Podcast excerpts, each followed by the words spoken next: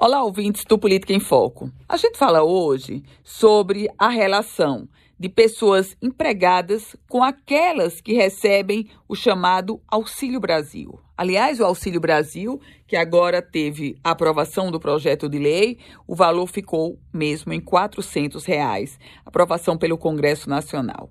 Pois bem, o nosso Rio Grande do Norte traz números que apontam menos postos de empregos formais do que beneficiários do Auxílio Brasil.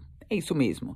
Dados do Cadastro Geral de Empregados e Desempregados, do CAGED, apontam que o Estado terminou o primeiro trimestre de 2022 com 437.500 trabalhadores formais com carteira assinada. Isso, claro, excluindo o setor público. Enquanto que o número de beneficiários do programa Auxílio Brasil, aqui no Rio Grande do Norte, Sabe quantos? 443.398 potiguares.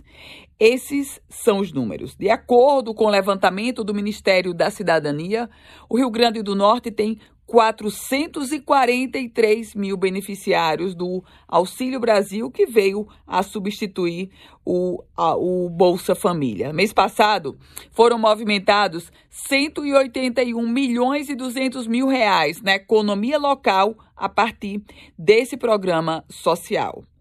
Eu volto com outras informações aqui no Política em Foco com Ana Ruth Dantas.